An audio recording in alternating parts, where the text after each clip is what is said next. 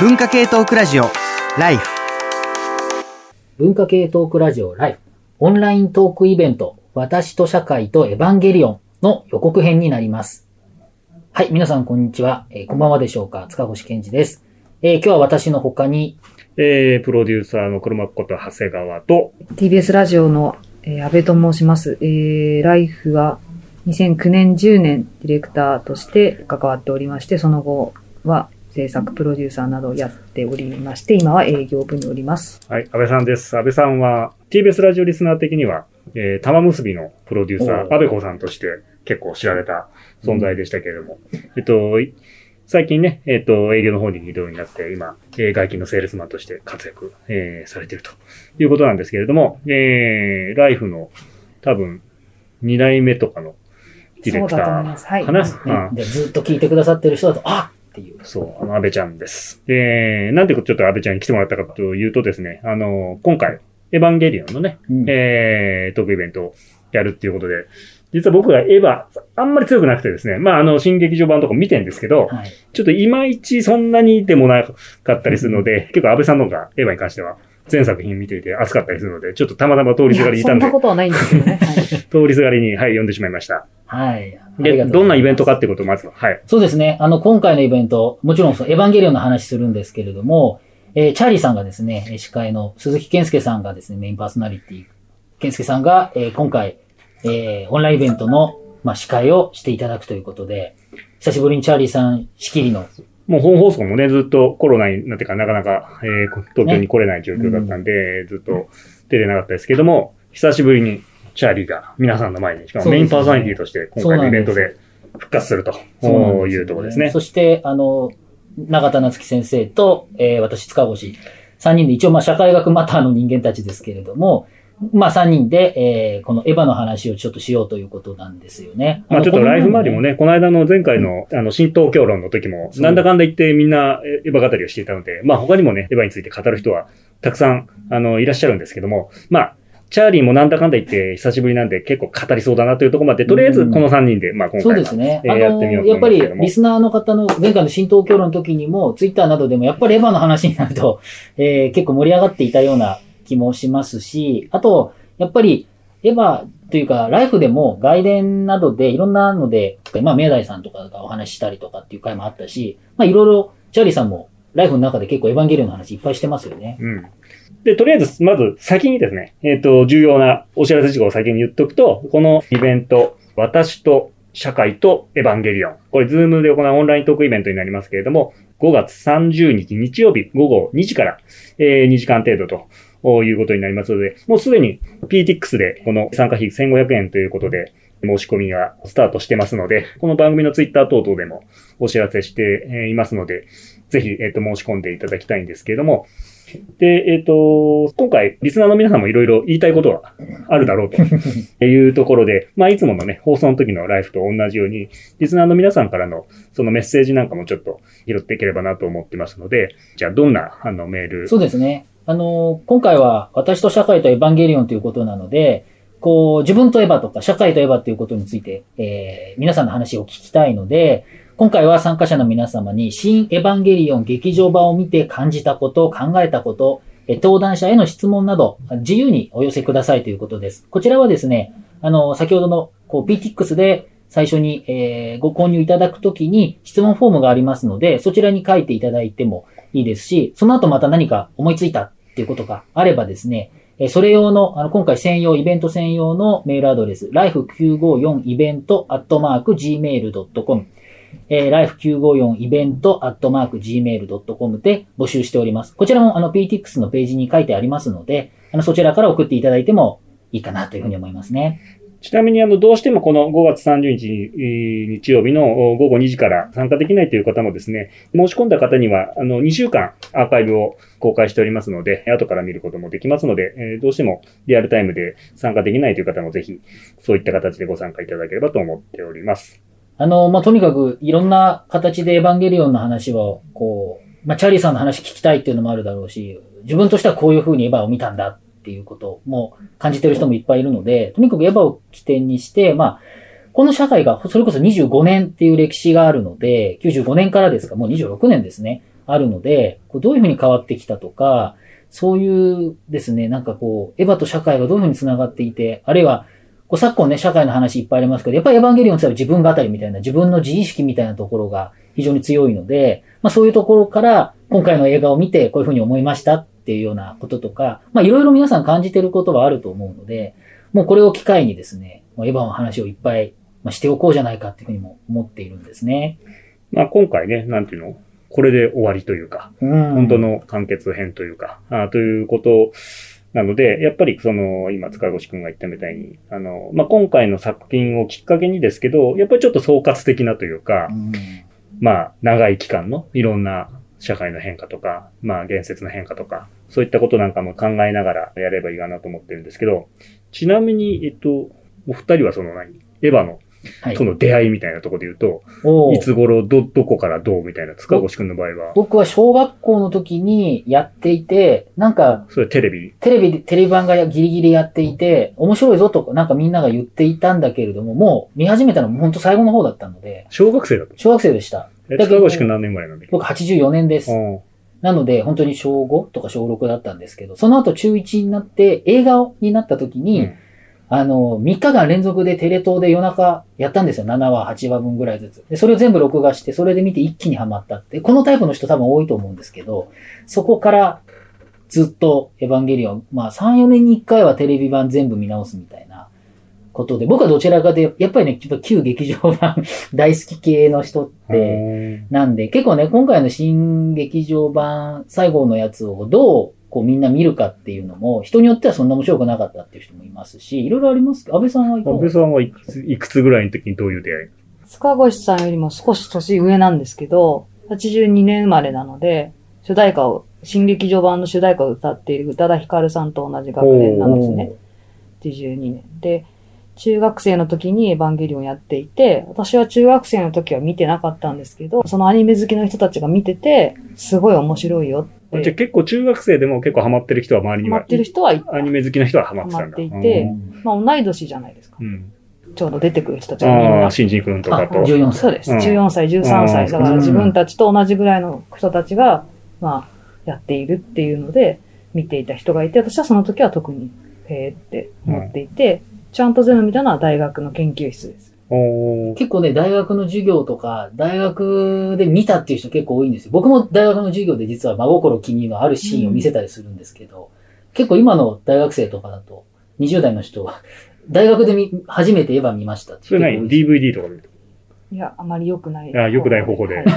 ああ、でも、良くない方法で見る一つの定番コンテンツに、その頃にはもう、なんていうか、やっぱ名作としてなってる名。作としてなっていたのと、表現方法として、中身はないけどめちゃくちゃかっこいいパワーポイントを作ろうっていう企画をやっていて、で、エヴァプロットをやるってなって、あ見たないんだよねって言ったら、いや、マジで見といてってなって、見たのが初めて。ー絵の、絵の構図がっていう。とか、あの、タイトルの出し方そうとか、ですよね。えそれ何年ぐらい？2003年。ああ。安倍さんは SFC だもんね。そうですね。割とじゃあそういう雰囲気が SFC の中でも。まあ、その、演出としてかっこいいっていう、まあ、うんこうや、なんていうんですかね、右から左から上からこう、こう、なんていうんですかね、要はまあ、普通だったらタイトルをまっすぐ書かないとか、うんキャッチーな言葉を最後に投げかけて締めるとか、そういうところですかねあ。の黒と白のね、あはいのコントラストとか、そうですね。あれはやっぱりエヴァンゲリオンが作った一つの、まあもちろんエヴァの元ネタもいっぱいあるんだけど。そうです。ね。その、あそそこで完成この元ネタまではあまりわからないんですけど、まあ、そういうのに詳しい人たちに、エヴァ見てないんだよねって言ったら、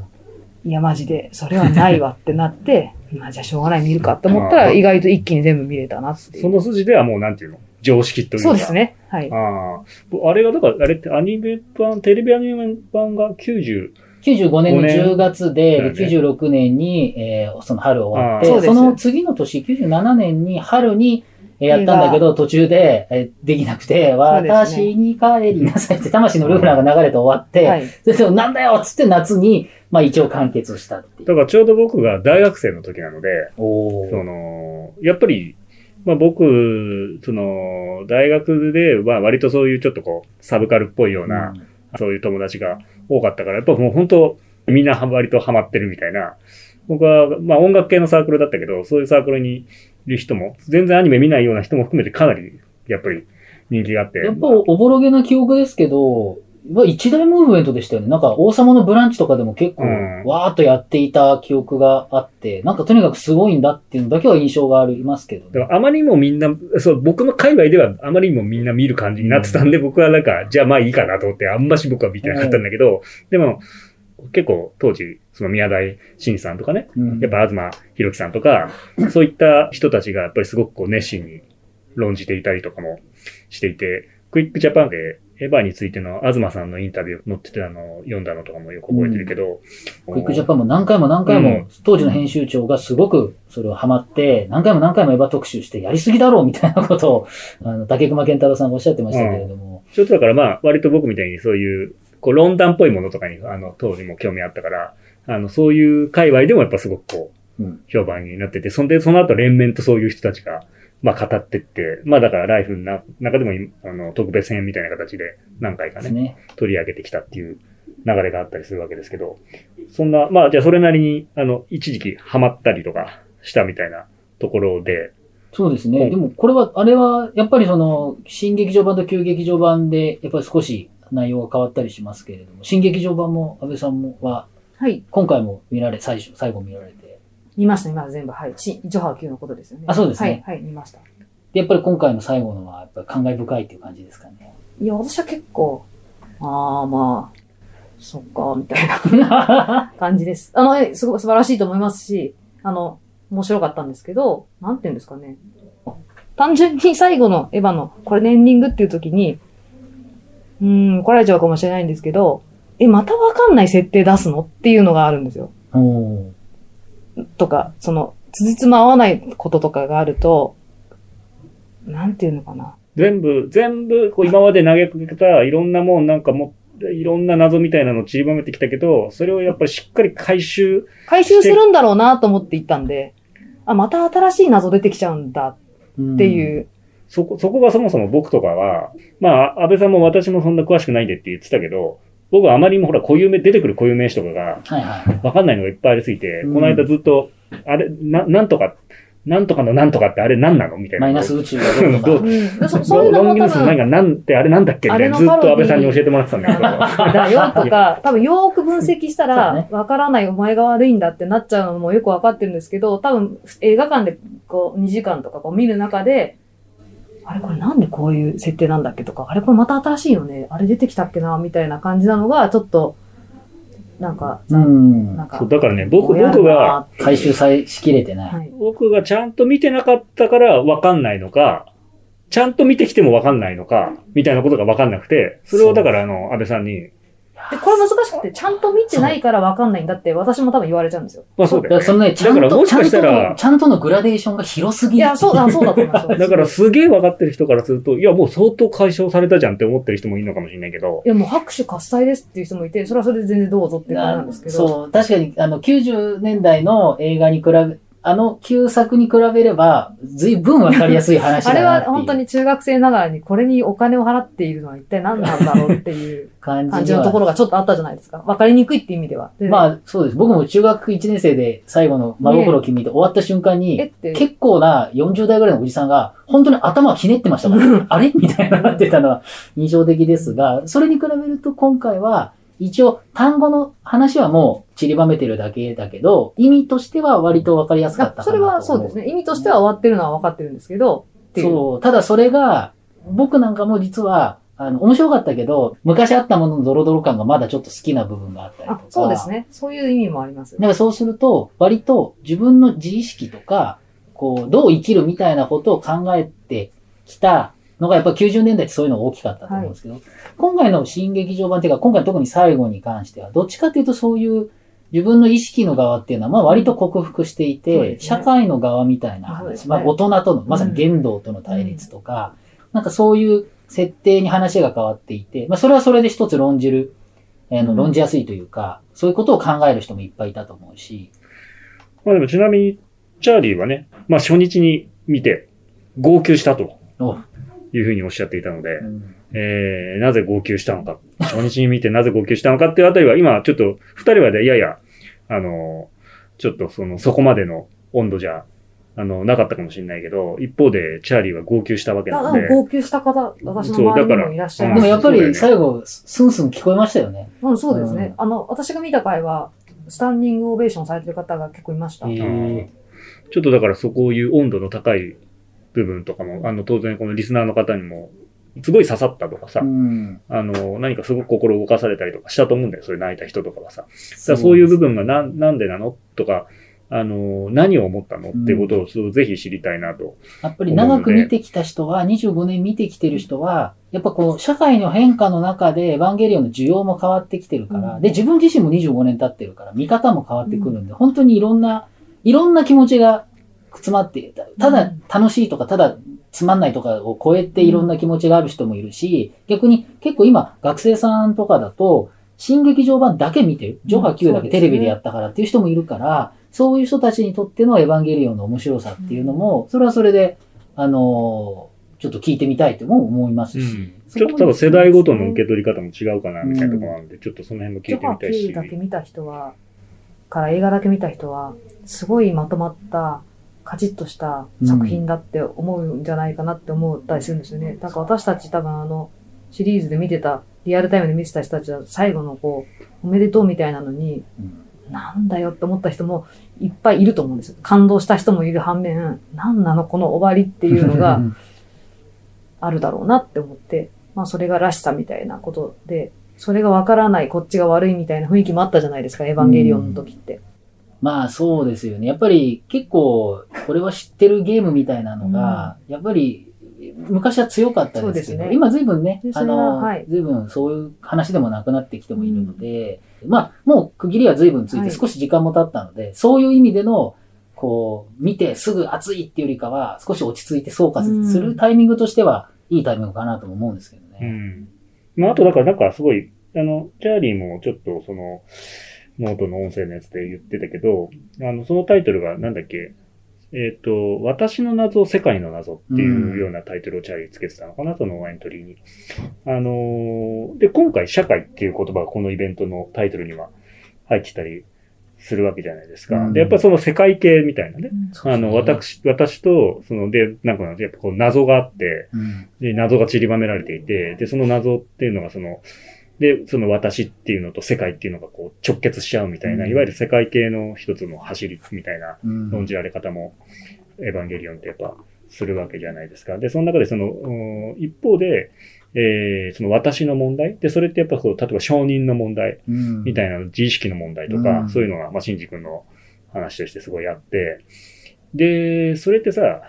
ライフっていう番組も、うん。あの、始まった頃とかってやっぱりそういう承認とかそういうものがすごく大きな問題としてあって、で、そのロスジェネみたいなことっていうのもすごく焦点化されていたんだけど、ロスジェネの問題として、その承認とか、そういういわゆるこう、ある種こう、真珠主義化というか、うん。あの、そういうこう、心の問題みたいなことっていうのは結構重要だとうん。されてたわけだよね。でもそれが、で、そのエヴァンゲリオンっていうのはたそれの一つの象徴的な作品だと思うんだけど、それがその、その後ってさ、もっとさ、社会の問題じゃねえかっていうことがさ、うん。すごく、あのー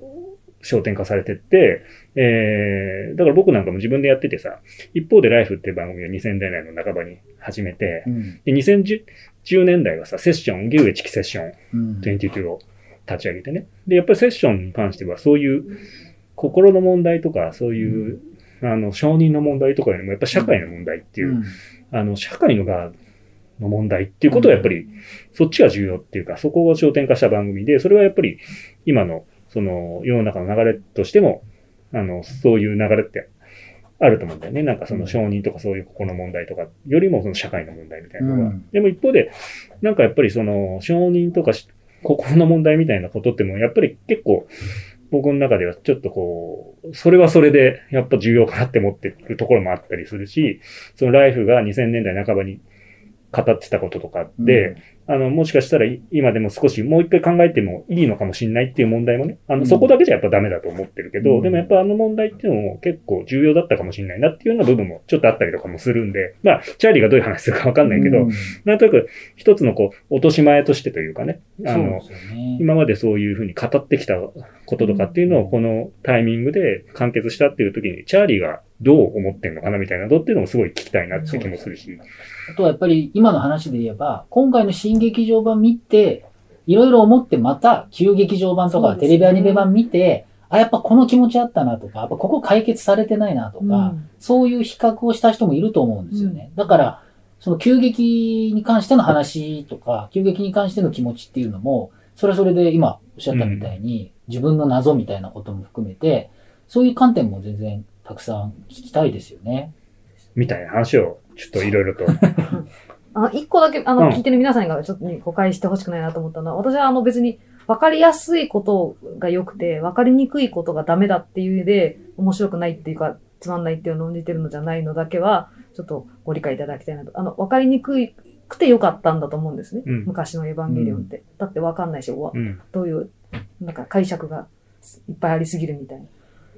ただ、今どうしても分かりやすいことばっかりを求められがちなので、うん。あの、自分ももしかしたらそういうふうにちょっともなってるのかなっていうのを今話をしながら、この今、ジョハー9インフィニティって言うんでしたっけ？ジョハーう9ん。最後まで見たときに、分からなかったことがあんまり良くないって自分でもし今自分が感じてるんだとしたら、もしかしたらもっと昔は学生の頃は分かりにくいってことをもっと楽しめてたのかもしれないなっていうのを、まあそれ年を取ったからっていうのもあると思うんですけど。それは社会的な変化もやっぱあうんりますよね。世の中がそうかもしれない。わかりやすいとか、こう、簡単に説明してくれることをみんなが求める良きとしちゃったのかなっていうのをちょっと今うん。だからそれは悪く言えばその単純化みたいな、うんあのことを求めてるっていうことかもしれないけど、でも一方でやっぱり、その、なんていうのかな、謎を投げかけるだけで良いみたいなことに対して、それに対して今もっと社社会の状況っていうのが、もっとシビアな状況になっていて、うん。なんか、つまりその、どっちもどっちとかさ、うん。あの、語り得ぬことには沈黙するとかさ、あの、要するに、その、ある種の相対主義的に、あの、なんとなく難しいことを言って、でも結論は、はいそうな、いのを良しとするみたいなのっていうのが、割とその0年代以前のうん。モードとして、やっぱりそのあったような気がするわけ。うん。その僕とかも、要するにポストモダンみたいなこととか言ったりとかして、で、それに対して、もっと、いや、今、ここにあるこのうん貧困どうします？差別どうします？みたいなことが、すごくこう、そそういう切迫度が上がってんじゃんっていう時に、そういう社会のも、で自分のそういうモードになってたとすると、なんとなくこう謎を謎のまんまみたいな感じとかに対して、なんとなく納得できない感じみたいなのも、そうですね。もしかしたらそういう意味で高まってるのかもそうなんです知れないし。だから、あの、エヴァンゲリオン歯の時のシンジ君なんかテレビ版に比べると、すごい決断バンバンして、決断主義的シンジ君なんて、当時の言論状況の中からそういうふうに言われたりもしましたからね。そう、だからそこら辺とかもね、今回のシンジ君ってさ、うん。で、も、また、あれ、またなんかくよくよしてんな、みたいな 感じもあったりして、なんか、その、ね、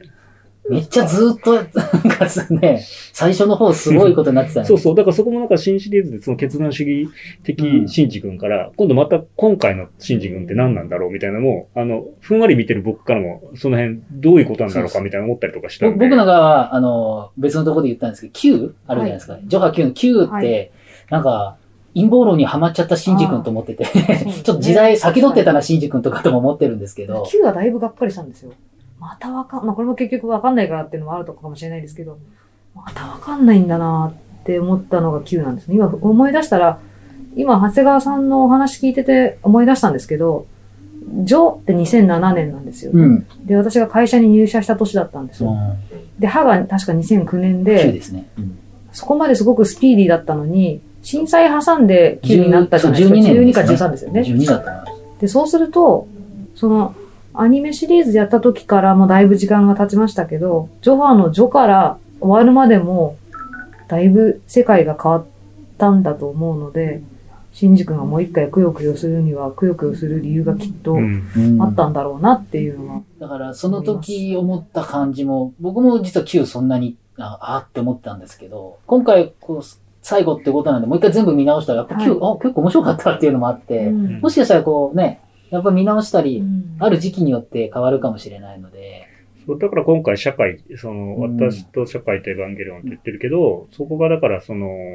世界系の走りみたいに言われてたとしても、やっぱりその社会みたいなものが、うん。その映画のやってる状況、そのじ作られた状況、上映された状況、見た状況の社会状況っていうものと、やっぱりその作品を見た時にの受け取り方っていうのは必ずやっぱり何らか影響があるだろうっていうこともあるから、ね。なので、あの、どちらかというと、まあ、社会学者が集まってるっていうのもありますけれども、うん。こう、作品のなんとかのこれとこれのみたいな、なんかネ、ネタが何がみたいな回収とかっていう細かい話ではなくて、なんていうか、全体を通した、社会全体を通したエヴァンゲリオン論っていう感じに、まあ、基本的にはなるかなというふううん、には。だからこ細かい作品論としての読み解きみたいなことはもっとプロパーの人がうん。精緻なことをやってくれると思うので、この今回のイベントは、まあ、この、今回のメンツも含めて、どっちかというともう少しその、大きな、その社会状況とかねそういったものも含めて、だからまあ、あの、リスナーの方も、なんかそういう自分の記憶とか、社会の出来事とかうん。取り巻いてる状況みたいなことと、そういえば、今ね、安倍さんが言ったみたいに、あの、そういう時代状況と、あの、自分の、あの、心境みたいなものとかっていうのがこうリンクしてんじゃないかとか。そういえばって出てきますからね。うんそうだよね。そうですね。就職したとかさ、そういう個人的なこのイベントみたいなこととかとも関連するかもしれないし。何々だったみたいな。うん。そうですね。はい、ということなので。ですねじゃあそう、はいなので、ということなので、ぜひ、あの、皆様、ぜひね、ご参加していただいて、えー、アーカイブもありますけれども、あの、いろいろ参加していただければいいかなというふうに思います。最後にもう一度だけ日時、えー言っておきます。えっと、2021年5月30日日曜日の、えー、お昼2時、14時から、まあ、16時ぐらいまで2時間ぐらいを、えー予定しております。オンラインの、あの、ズームを使ったオンラインのイベントになります。えーもうすでにですね、PTX のページにて、えー募集をしておりますので、参加費1500円ということになっておりますので、ぜひ、ぜひ皆様ご参加いただければというふうに思います。はい。ではよろしくお願いいたします。はい、ありがとうございました。ありがとうございました。ありがとうございました。